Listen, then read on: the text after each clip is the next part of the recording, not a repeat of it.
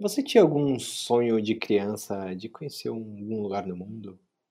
Eu me lembro quando eu vivia desenhando as bandeiras dos países naquela folha de papel vegetal na escola e sempre quando chegava a vez de desenhar a bandeira da Suécia eu ficava piradão para viajar para lá. Não tinha, tipo, a menor explicação. Eu não conhecia nada da cultura, não sabia nada que tinha lá, eu mal sabia onde ficava a Suécia no mapa, mas estava lá eu apaixonado querendo conhecer aquele país com as cores azul e amarelo, talvez por pelo amarelo ser minha cor favorita, tem esse match. Depois da Copa de 94, a Copa de Futebol, eu passei a conhecer um pouco mais dos nórdicos, com aqueles sobrenomes terminados em Son. Svensson, Larsson, Olosson, Jacobson, Johansson, Magnusson. Era uma pira de criança, mas eu guardo esse desejo até hoje e essa vontade de desbravar a Suécia ainda permanece dentro do meu ser e eu hei de realizá-lo. E foi aquelas paixões avassaladoras, assim, que eu nem eu, eu sei explicar como aconteceu. Essa é a Paula. Como eu, ela tinha um sonho de conhecer, de viajar para fora do Brasil e conhecer um país que, no caso dela, não era a Suécia, era a França. E ela tinha esse desejo louco de falar com aquele biquinho monamu francês e viver na terra de Joana d'Arc e Claude Monet. E eu sempre dizia, tudo meu era sobre a França, assim, eu assistia, tinha alguns documentários, mas na época não tinha Netflix, essas coisas assim, ainda tinha, logo no começo ainda era internet de escada, e foi, eu fui desenvolvendo, assim, eu fui vendo como eu poderia um dia morar na França, e depois eu descobri que era possível estudar na França e tal.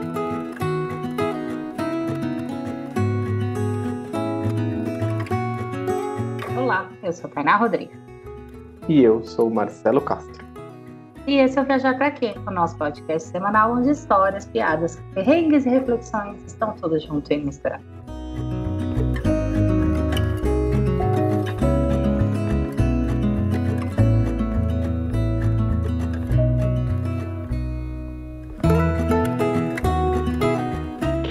E você conhece a nossa, as nossas casinhas agora?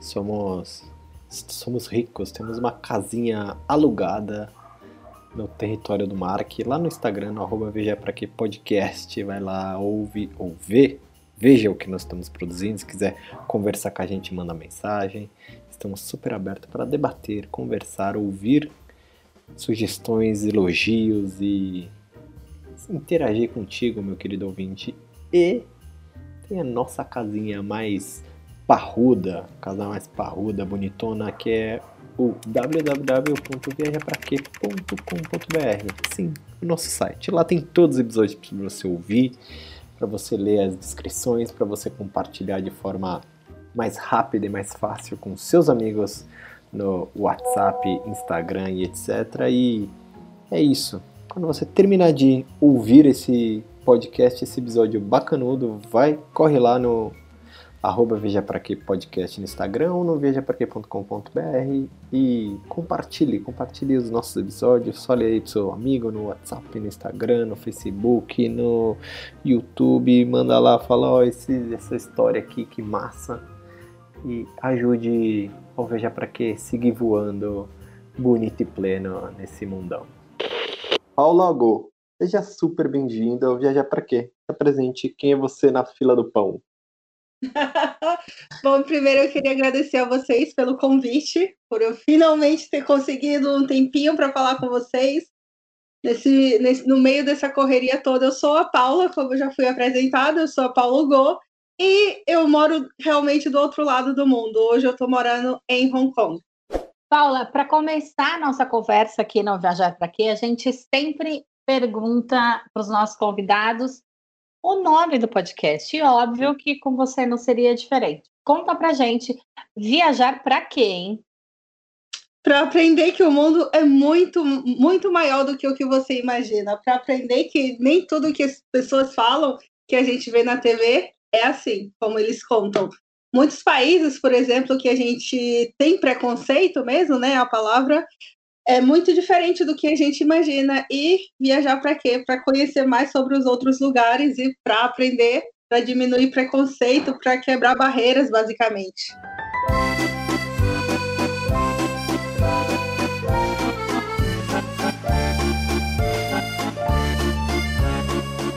E Paula, me conta como surgiu esse seu desejo de viagem lá na adolescência, por acaso você foi, estava vendo de onde veio na sua cabeça que você queria conhecer Paris? Acho que também Paris não é uma coisa que a gente é impactado com certa rotina, né, por assim dizer, mas não tem algum motivo especial de desse desejo adolescente?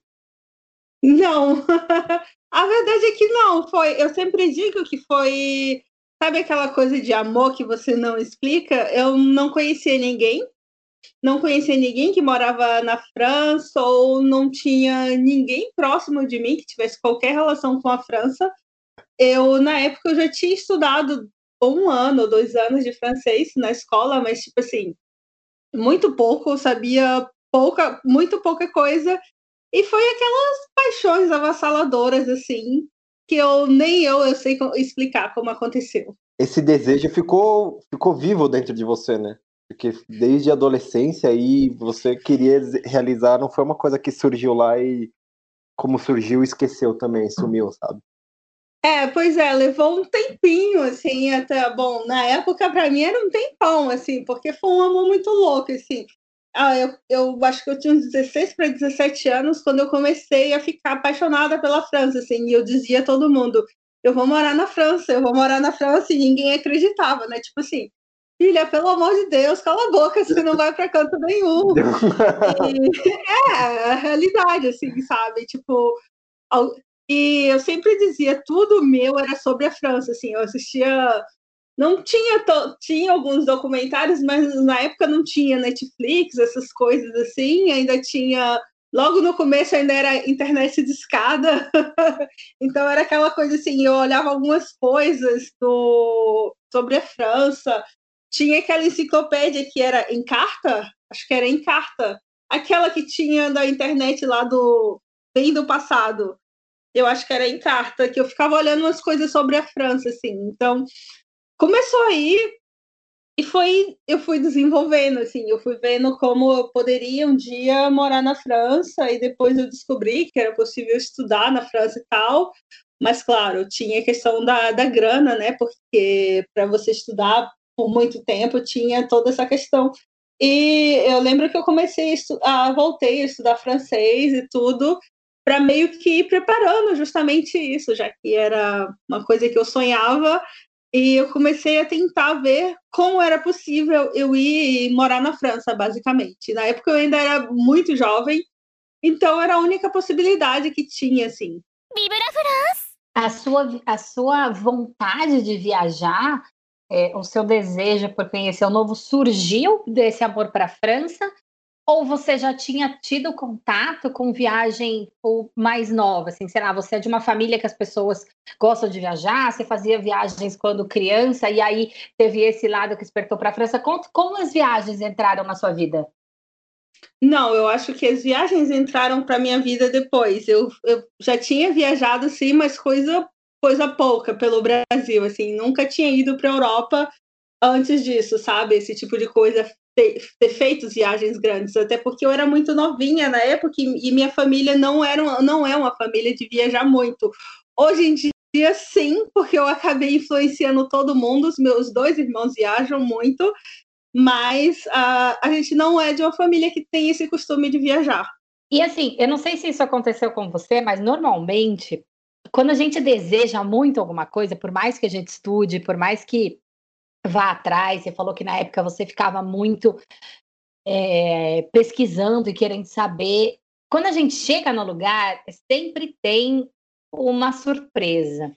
Apesar de você já, já conhecer, o seu imaginário acaba criando coisas e situações que normalmente não acontecem na realidade. Como foi isso para você? Você chegou na França e tipo, foi surpreendida, tipo, foi exatamente como você imaginava? Como foi?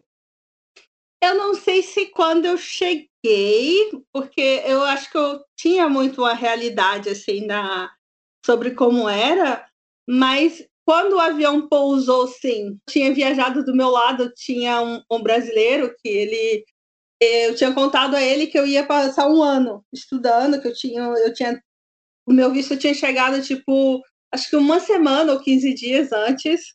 Então eu fui muito rápido assim, sabe? Uh, eu queria ir o mais rápido possível. tinha contado a ele que era um sonho de muito tempo. E quando o avião chegou, ah, quando o avião pousou, eu fiquei muito nervosa. Porque, não sei, eu não, não era exatamente medo, mas assim, era tipo assim, daqui para frente é a realidade, sabe? É o, o sonho, né? não é mais sonho. É, tipo assim, porque meio que você imagina o sonho até um certo momento, mas dali para frente é com você, sabe? Então eu fiquei muito nervosa. Acho que isso foi uma coisa que foi assim meio não sei se chocante, mas um choque assim de realidade que dali para frente era comigo. Eu estava sozinha, sabe? Eu não conhecia ninguém na França quando eu fui morar lá. Eu me lembro muito bem que ele olhou para mim, sorriu e disse assim: "Não tenha medo". Eu me lembro muito, muito bem dele. Ele disse assim: "Pode ser diferente, mas aqui a mesma lua que tem lá no Brasil tem aqui os mesmos carros, as coisas são as mesmas, são diferentes, mas são as mesmas e você vai conseguir, você vai se dar bem, porque afinal de contas você já tem a base. E eu me lembro muito bem disso, foi meio que um choque assim de realidade quando meio que eu cheguei assim. Dizem que os franceses não são muito fáceis, assim. É, eu conheço várias pessoas que tiveram a oportunidade de, de morar lá, fazer intercâmbio, é, até intercâmbio na faculdade, e a grande maioria delas comenta, comenta que eles são peculiares com relação arrogantes. A quem vem de fora. É essa palavra? eu tive uma experiência incrível em Paris. A minha prima estava estava é, fazendo intercâmbio na França, eu ia encontrá-la. E os dias, eu ia ficar sozinha em Paris, uns dias até encontrá-la para a gente depois ir para Bruxelas. E eu fui para lá com, essa, com esse medo de, cara, eu não falo nada de francês, eu é, é, todo mundo fala que eles são extremamente arrogantes, que eles tratam um turista mal, que eles ficam putos se você começa aborda eles falando inglês. E para mim foi totalmente o contrário. As pessoas ao qual eu me dirigi, que eu precisei de ajuda, elas foram extremamente solícitas. Teve até, um, por exemplo, eu não estava encontrando o meu, meu hostel. E eu fui em fevereiro, foi nessa época, tipo, de carnaval, assim. Então tava uhum. escurecendo uhum. da tarde, eu sozinha, sem falar, sem falar francês, e aí, quando começou a escurecer, começou a nevar. E eu andando na rua do Roça, de um lado para o outro, e eu não achava. Aí eu achei uma livraria bem pequenininha, essas bem cara de comércio parisiense, assim, uhum. e entrei para pedir ajuda. A menina falou: Olha, eu não conheço, mas eu vou te ajudar, assim. Aí ela entrou lá no, no na época nem era Google Maps, eu acho, tipo, entrou lá no, no site de mapa para procurar, ó, oh, é aqui na rua mesmo. E eu comecei a ficar com medo, imagina, a pessoa que vem de São Paulo, num bairro, e se eu me enfio num bairro onde eu não conheço, começa a escurecer e eu tô perdida, eu começo a ficar com medo, óbvio. E eu fiquei com essa sensação, eu falei, cara, eu tô num lugar em que eu não conheço ninguém. Aí eu virei pra menina e perguntei, sabe? Tipo, é tranquilo andar aqui, ela até deu uma risada na minha cara, assim, tipo, é, é tranquilo, se você tá no meio de Paris, sabe? Óbvio que se eu estivesse no subúrbio, talvez a reação não tivesse sido a mesma, mas eu tava num lugar turístico, central, sabe? Então eu tive essa, essa reação das pessoas de ajuda, que foi uma coisa que me surpreendeu, que eu não esperava, porque a maioria das pessoas falam que eles são escrotão mesmo e não estão nem aí. Como foi para você? Ainda mais que você ia passar tanto tempo. Não, primeiro que é muito diferente. É, quando as pessoas falam franceses, no geral elas estão se referindo aos parisienses, que sim, têm uma fama como Uh, espero que, como pessoas do Brasil de diferentes regiões também têm fama de algumas mais calorosas, outras mais marrentas, que não vamos falar de que estado é, mas que sempre tem isso. É! Tá bom, tá bom. Vamos mudar de país. Como, como se refere argentino, está se referindo aos portenhos de Buenos Aires. Sim, que... Exatamente, exatamente. A, a, a, é, exatamente, perfeito. Então, assim, é, parisienses são bem diferentes de franceses, franceses de outro lugar. E, assim, essa coisa das pessoas não saber, não ser muito arrogante quando você fala inglês com eles, para mim é meio que uma lenda urbana, assim. Porque o que acontece muito é que nem todas as pessoas sabem falar inglês, como, sei lá, nos países nórdicos, por exemplo. Então, sim, vai ter gente que é, vai chegar, você vai falar inglês e ele vai virar a cara e sair. Mas não é porque, tipo assim, ele acha que você está matando a língua dele, é simplesmente porque ele não sabe falar e ele vai ficar com vergonha e vai sair. sabe? A maioria dos casos, ou alguma coisa assim. Tem as pessoas não que não fazem. reagir, né? Na é. verdade. Então, vai ter as pessoas que vão ser sim escrotonas, sempre tem. Mas muitos casos é que a pessoa simplesmente ela não vai saber falar e ela também não vai fazer um esforço também. Ah, tem essa parte, mas é, muitas vezes é que eles não sabem falar. Então, se você pegar alguém que souber falar, sem problema, eles vão falar com você. E, Paula, você teve essa experiência na França é, que te apresentou um mundo que você não conhecia, mas você tem alguma viagem específica que você tenha enxergado como um divisor de águas na sua vida? Tipo, foi essa, foi alguma outra? Eu fui para Portugal. Foi o divisor de águas porque foi a, primeira vez que eu viajei sozinha. E eu acho que foi muito importante para mim. Uh, eu sempre fui uma pessoa muito independente, assim, em várias coisas, sabe? Eu não sou uma pessoa que eu preciso estar com outra nem nada pelo contrário, eu sou de boa estando sozinha. E eu acho que também meio que me deu uma injeção de ânimo, basicamente, sabe? É, você, eu sou uma pessoa muito perdida com o mapa. Eu sou daquela que pega o, o Google Maps e fica ali esperando a, a bolinha se mexer, porque eu sempre começo andando pelo lado errado para vocês terem noção. Na época não tinha isso, né? Era um mapa de papel. Então, assim, eu acho que se eu fui, viajei, fiz as coisas, eu comecei a ter confiança que eu posso viajar sozinha, eu posso fazer outras coisas sozinha. Então, foi uma viagem muito importante, assim, para mim. Depois disso, eu viajei com frequência, eu, faço, eu ainda faço viagens com amigas, às vezes, bom, aqui em Hong Kong menos, porque eu tenho menos amigas aqui. Eu faço viagem de, com meus irmãos, faço viagem de casal muito, mas eu tenho. Eu gosto muito de viajar sozinha também. E eu acho que essa viagem me apresentou essa possibilidade, que assim, eu consigo estar bem comigo, que eu consigo ter eu por eu mesmo, por mim mesma, sabe? É louco, né? Que é, acho que a sociedade como um todo, né? E o ser humano, ele sempre é um ser, tipo, a gente aprendeu a segregar, eu tenho que estar junto com outras pessoas o tempo todo, sabe? E viajar e fazer coisas sozinhos e estar bem na sua própria solitude, né? É alguma coisa que às vezes as pessoas olham, nossa, tá viajando sozinha, quase coitada. Que, é, coitada, não tem companhia, sabe? É, não, não, tem amigos. É, tipo, você quis fazer isso porque, cara, é cada pessoa pensa de um jeito, sabe? E é bom que você aprenda a estar bem consigo mesmo. E talvez viajando é o melhor momento que você vai conseguir se encontrar com você. Porque é, é só você. Você que vai ter que é, decidir fazer.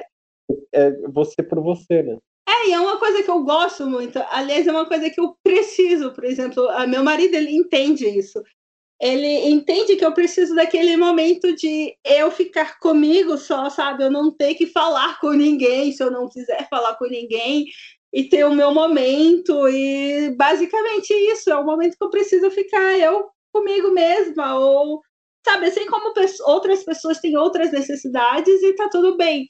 É, eu sei que as pessoas pensam assim nossa coitada ai mas ela, ela não tem amigos ou as pessoas eu já ouvi muito isso nossa é triste viajar sozinho eu disse nossa e as pessoas já me disseram isso nossa é triste e aí eu fico pensando assim, poxa vida, eu conheço 51 países.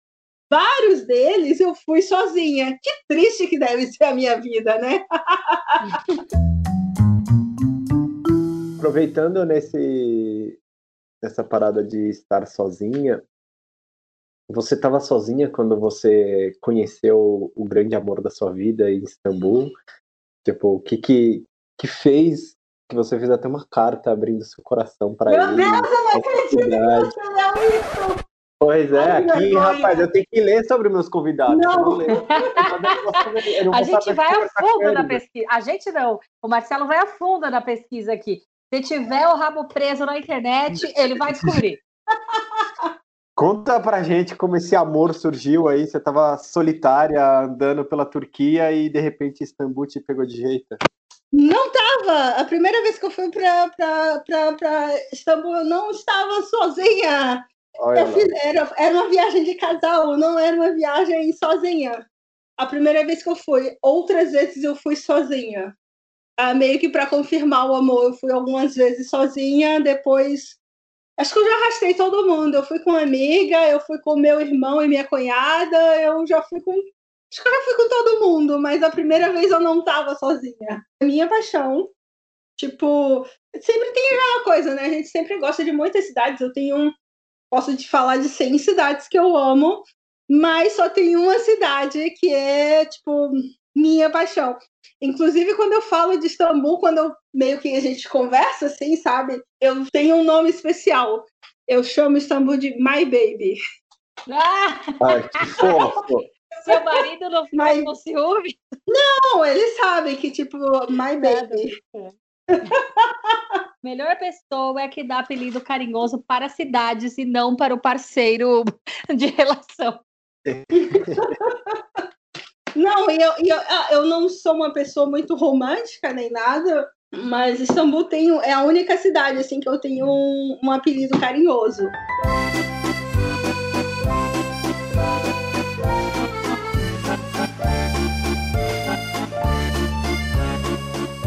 Ô, Paula, você foi cair na Ásia como, minha filha? Mas a pessoa sai. Olha esse rolê, gente. A pessoa sai do, do Salvador, vai parar na França, depois mora em Londres, mora em vários lugares, e aí hoje ela habita apenas Hong Kong. É tipo totalmente diferente do. Por mais que você. é Exatamente isso que você falou quando estava falando da França, sabe? Por mais que seja outro país, outra cultura, eles têm muita similaridade com a gente por ser é, um país ocidental, sabe? Por ter é, um idioma lat- é, latino, cultura, sim. a cultura, é tipo, cara, como que você foi cair em Hong Kong e você sendo uma mulher brasileira, tipo, fisicamente muito diferente das pessoas que estão aí? Cara, que coisa maluca. Conta pra gente aí. Nossa, muito. Ah, eu, eu lembrei aqui agora, porque a última vez que eu estava no Brasil, é, eu estava andando nas ruas assim com minha mãe, e uma vez, em um momento eu parei e disse assim, nossa, é muito estranho, né? As pessoas parecem comigo.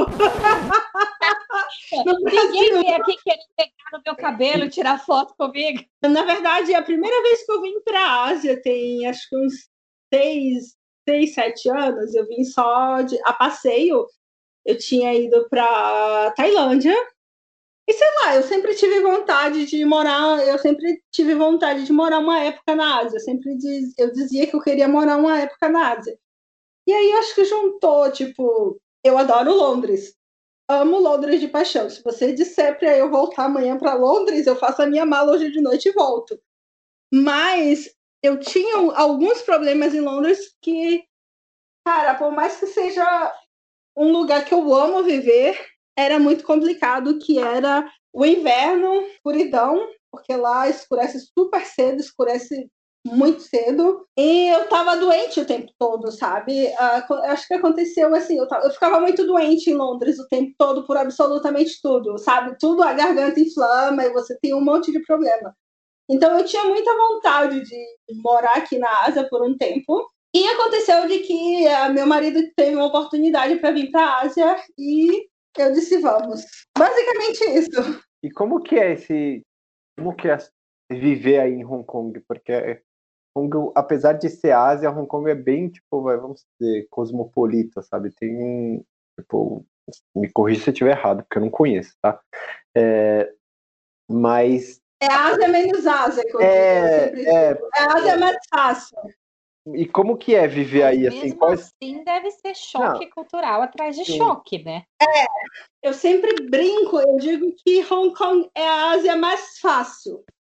Assim, porque eu não eu desconheço outro lugar que seja tão fácil como aqui. Talvez Singapura. Acho que Singapura está mais ou menos no mesmo nível, assim, sabe? Porque aqui, por exemplo, uma das línguas oficiais aqui é o inglês. Então, assim, eu não, eu não sei falar língua local. Eu sei falar meia dúzia de palavras. Como uma das línguas locais aqui é o inglês, absolutamente tudo está em inglês. Então, facilita muito a vida das pessoas que vêm morar aqui, sabe? Tipo, tudo está em inglês. Você vai no supermercado, tudo está em inglês. Eu funciono em inglês aqui. Então, eu acho que isso facilita. Mas ainda assim, sim, tem muitas coisas que são muito diferentes aqui, sabe? Aqui realmente é muito mais cosmopolita do que outros lugares na Ásia. E é uma, é uma mistura muito. De que é um lugar mais jovem. É, é sensação de quem está de fora, assim. É, mais... é. Jovem não, porque tem muito, muito idoso. E aqui, eu acho que foi o ano passado, ou esse ano, que Hong Kong virou a cidade que mais tem pessoas idosas, mais do que o Japão. Tem muito velhinho aqui. É. Mas eu acho que assim, aqui eu concordo que aqui é mais fácil do que outros lugares, porque além de tudo, como aqui foi colônia britânica, então tem muito, tem algumas coisas aqui que funcionam, que foram enraizadas de cultura britânica. A língua, por exemplo, que é, funciona como língua oficial, embora não seja a primeira língua de muitas pessoas no inglês, mas é uma língua oficial.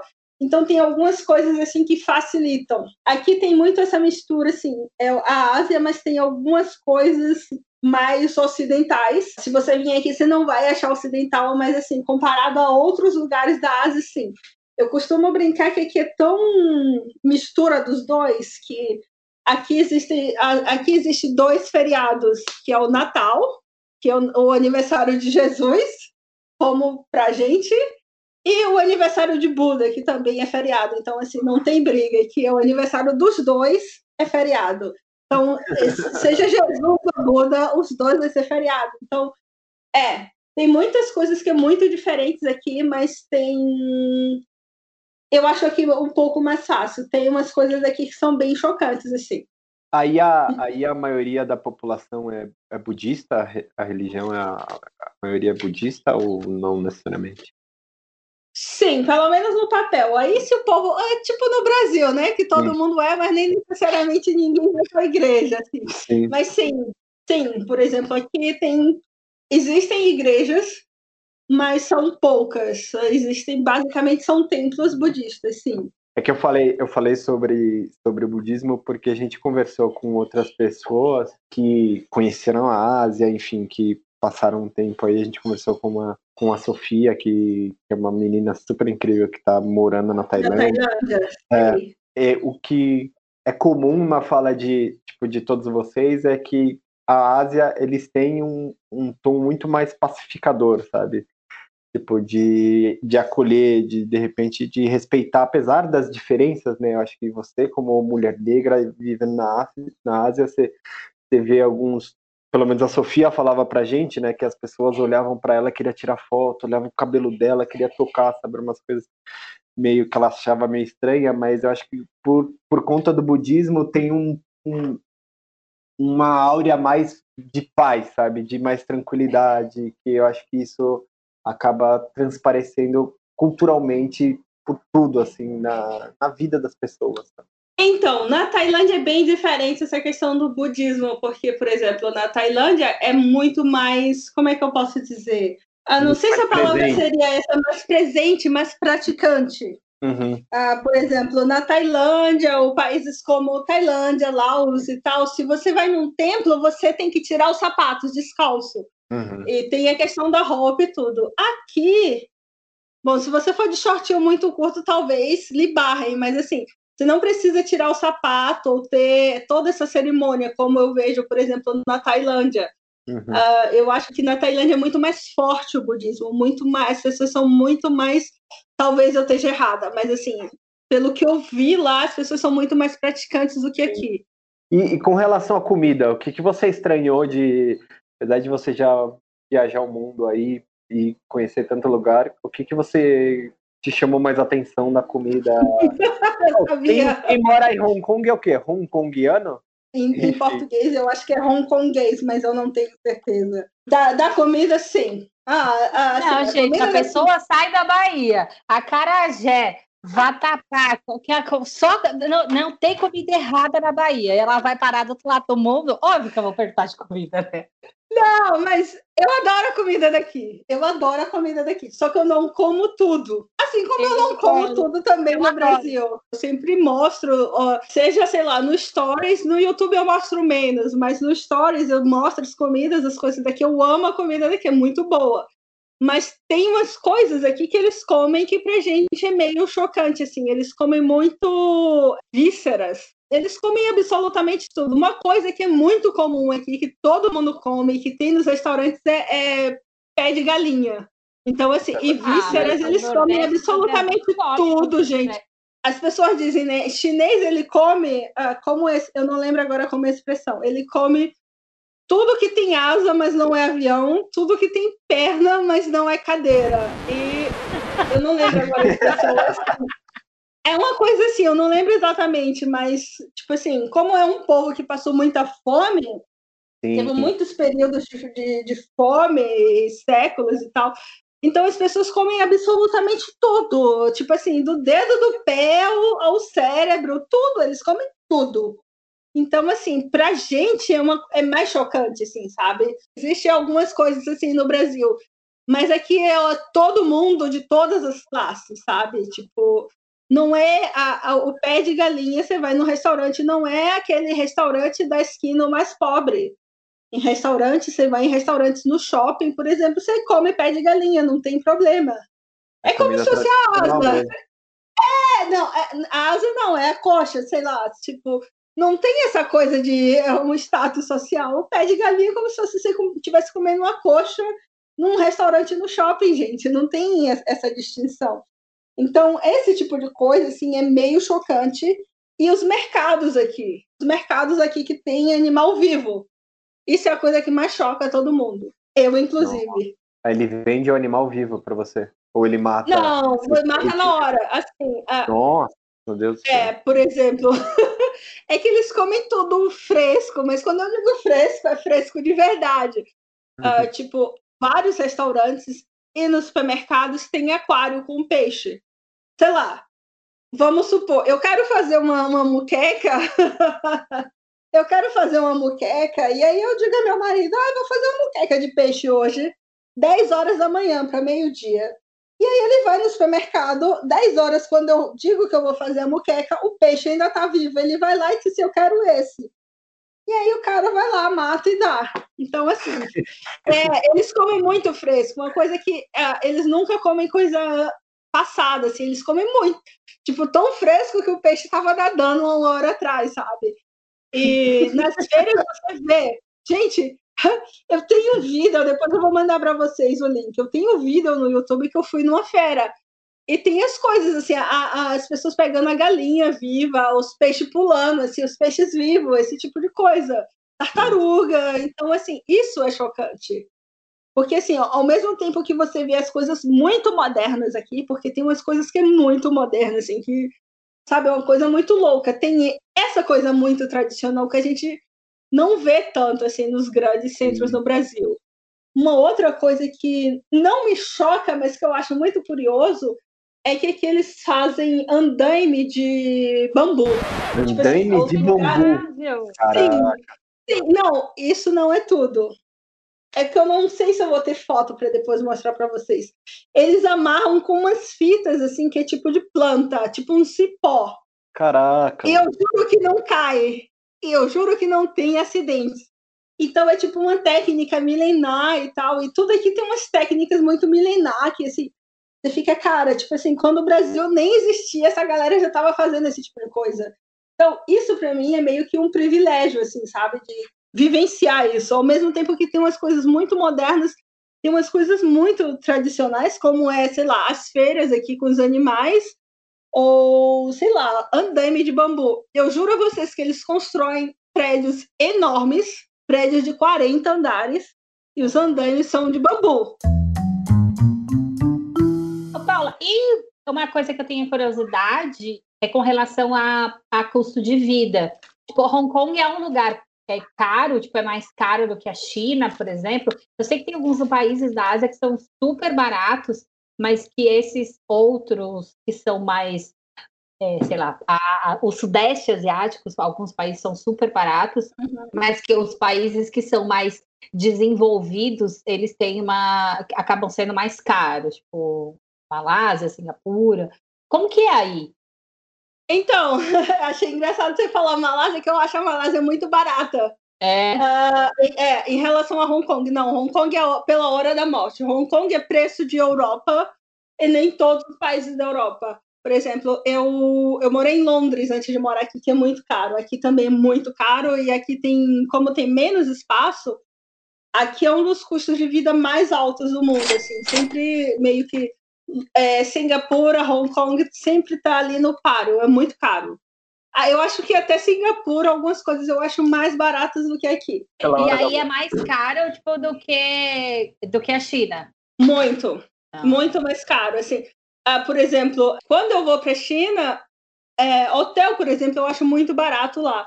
Em relação ao custo daqui, em relação à Europa também é, é muito mais barato lá. Uhum. Comida é muito mais barato. Mesmo em uma cidade como Xangai, por exemplo, que Xangai é a metrópole deles, é mais barato do que aqui.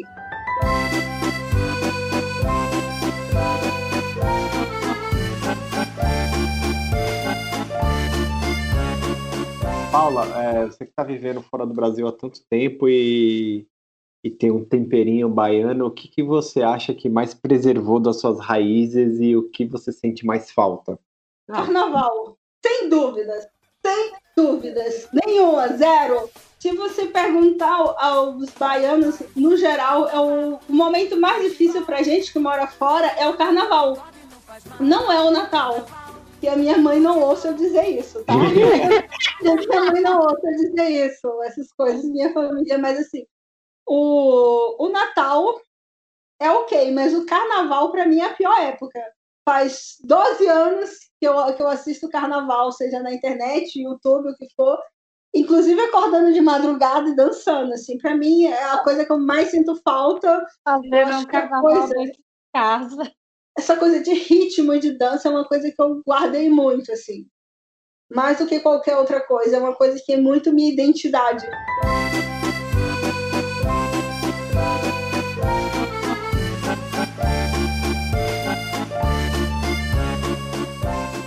Paula, é, nós adoramos ouvir o, os nossos convidados falar sobre os perrengues que eles passam nas suas viagens, tirar umas boas risadas. Então é chegar na hora de você abrir seu coração e compartilhar aí a ciladabino que você sente, que você sente mais falta não, né? Uma ciladabino que você se meteu. Gente, eu sem dúvidas vai ser a minha, uma, a minha primeira experiência chinesa, sem dúvida. Não foi nenhuma cilada, mas foi assim uma sucessão de, de Murphys, sabe, que aconteceram na minha vida. Foi aquele dia que, tipo assim, nada dá certo. Não lembro exatamente que ano foi, mas acho que foi final de 2015. Eu estava indo para o Japão, eu ia para Tóquio, e eu morava em Londres na época. O meu voo, eu tinha um voo que era Londres-Pequim, Pequim, Tóquio. Isso. E eu chego para o dia da viagem, tô lá de boa e eu não sei vocês, mas eu sou daquelas que chega muito cedo. Meu voo, eu me lembro como hoje, era 20 horas. Eu cheguei no aeroporto, não sei, 18, antes das 18, muito antes das 18, 17, alguma coisa. E olhei lá, né, o voo 20, 20 e 30, Pequim. E aí foi, vou fazer o check-in, tudo, tudo, pego meu, pego meu bilhete e eu não sei vocês, mas eu não fico olhando detalhes por detalhes e número do voo. Eu só tá escrito ali o destino e o horário, é de boa. E aí eu fui fazer o, o passo na segurança e tudo, e o meu voo que era de 20 e 30 não estava marcado ainda o, a porta, né? Ah, não, não podia entrar. Não estava a porta de embarque. Aí eu fiquei esperando. E atrasou uma hora, atrasou duas horas, atrasou três horas. E quando já era meia-noite, meia-noite e pouca, eles anunciaram que o voo, o voo tinha, estava com muito atraso porque eles estavam tendo uma tempestade de neve em Pequim. Ah. E, e aí o voo ia atrasar em quatro horas, tudo bem.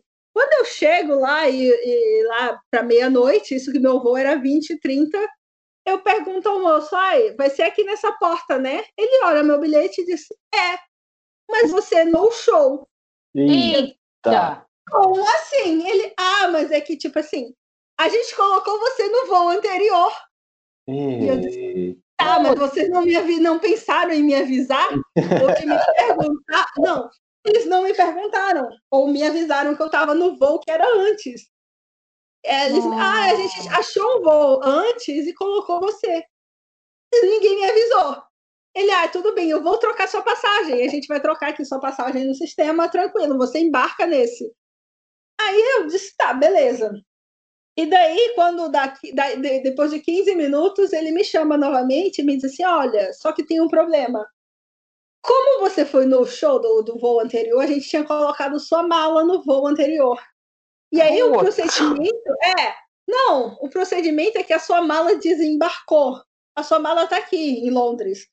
Só que assim, como agora é meia, ela tem que passar novamente pelo raio-x e tal. Só que como agora é meia-noite, o funcionário não está aqui. e aí você, ele vai ter que. Então sua mala não pode ir com você, mas a gente vai no próximo voo de amanhã. Beleza, eu já tinha chegado, já estava já tava atrasada mesmo. E o problema é que em Pequim os voos estavam todos com atraso, porque tinha uma tempestade de neve. Então, todos os voos de Pequim estavam atrasados. E o cara me falou: de qualquer maneira, seu voo provavelmente vai estar atrasado, porque faz um dia e meio que o aeroporto está parado em Pequim. Seu voo para Tóquio. E daí, quando muitas horas Daria depois, quando eu chego. a mala chegar enquanto você ainda estava lá esperando. É, é, mas claro que não chegou, né? Porque senão não seria o perrengue. então, é, não, eu fiquei, eu fiquei presa em Pequim por quase 24 horas. Em Pequim, eles me colocaram num hotel com muito, muito louco isso, tipo assim. E aí eu cheguei em, para resumir, depois de uma tempestade de neve em Pequim, onde todos os voos estavam atrasados, tipo aqueles filmes de aeroporto que nada funciona, só que era real, e que todos os voos estavam com atraso, o meu, que ia para Tóquio, foi justo que não estava atrasado, que partiu na hora. E aí eles me colocaram em outro voo, que era tipo 23 horas depois, em outro aeroporto, que não era o mesmo aeroporto, e claro, sem mala. E durante dois dias eu usei a cueca de meu marido. eu não tinha mala, minha mala só chegou é, três dias depois. Puta. Caraca. Pô, esses bagulhos de aeroporto acontecem umas cagadas muito grandes, né? Nossa senhora. Depois de alguns dias eu tinha mala, mas demorou uns três dias, mas acharam.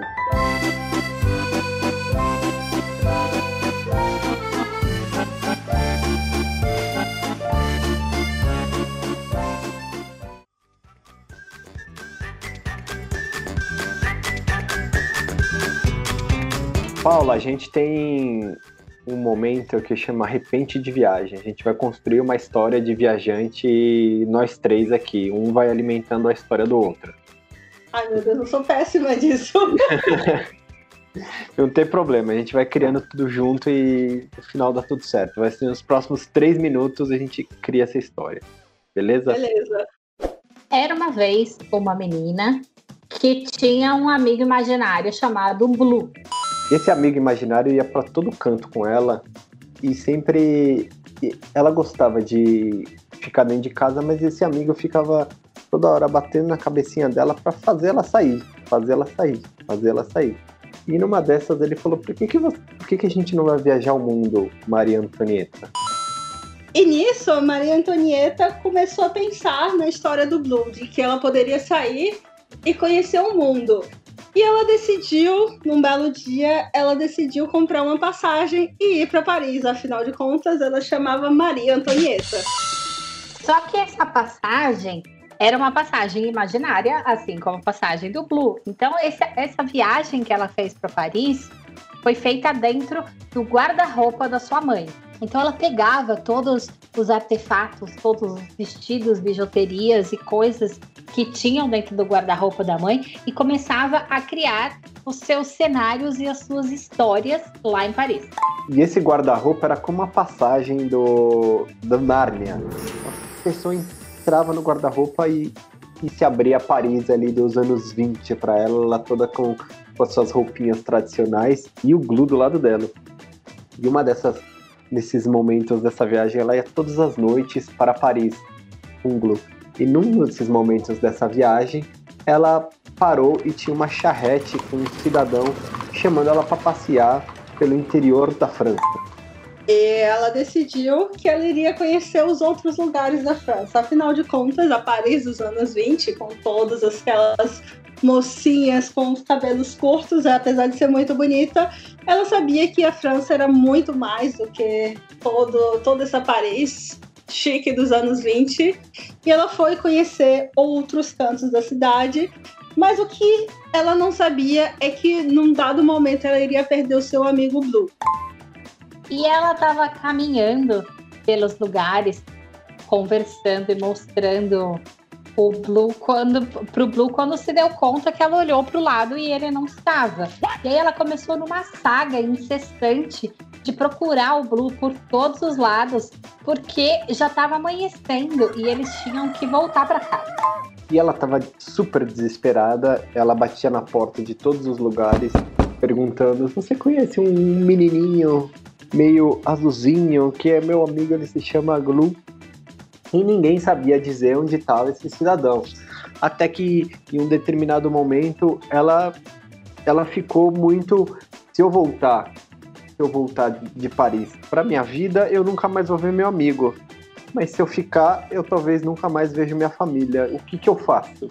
E ela decidiu que, apesar de ela amar o Blue, como ela nunca amou outro, porque afinal de contas ela nunca teve amigos, ela decidiu que era hora de voltar era hora de voltar, de conhecer é, outras coisas no mundo real, porque no mundo da Paris, no mundo imaginário da Paris, ela tinha aprendido muito, ela tinha aprendido muitas coisas, mas que ela precisava voltar para sua família, para sua realidade e abrir uma outra porta para um outro mundo que, apesar de não ser o mundo da Paris e do Blue, era um mundo bonito, que apesar de todas as dificuldades, era um mundo bonito de uma outra maneira e que era a realidade. E foi aí que, enquanto ela colocava a mão na porta do guarda-roupa para sair, ela escutava a mãe dela chamando: Maria Antonieta, vem tomar café!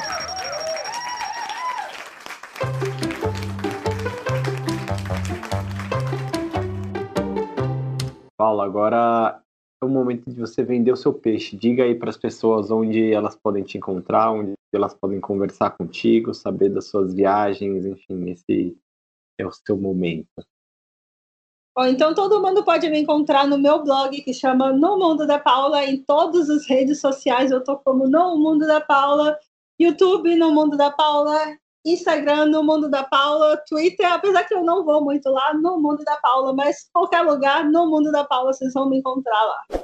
Paula, brigadão por esse papo, foi muito massa conversar com você, muito divertido ouvir suas histórias e trocar experiências contigo.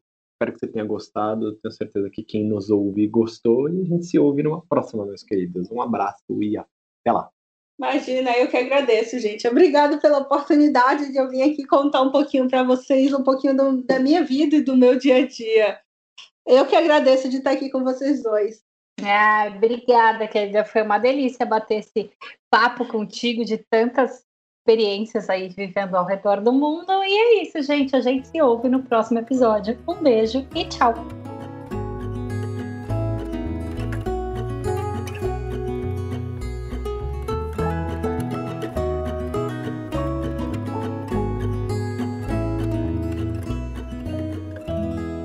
O Viajar Pra Quê é produzido e apresentado por Marcelo Castro e Tainá Rodrigues e editado por Breno Santos.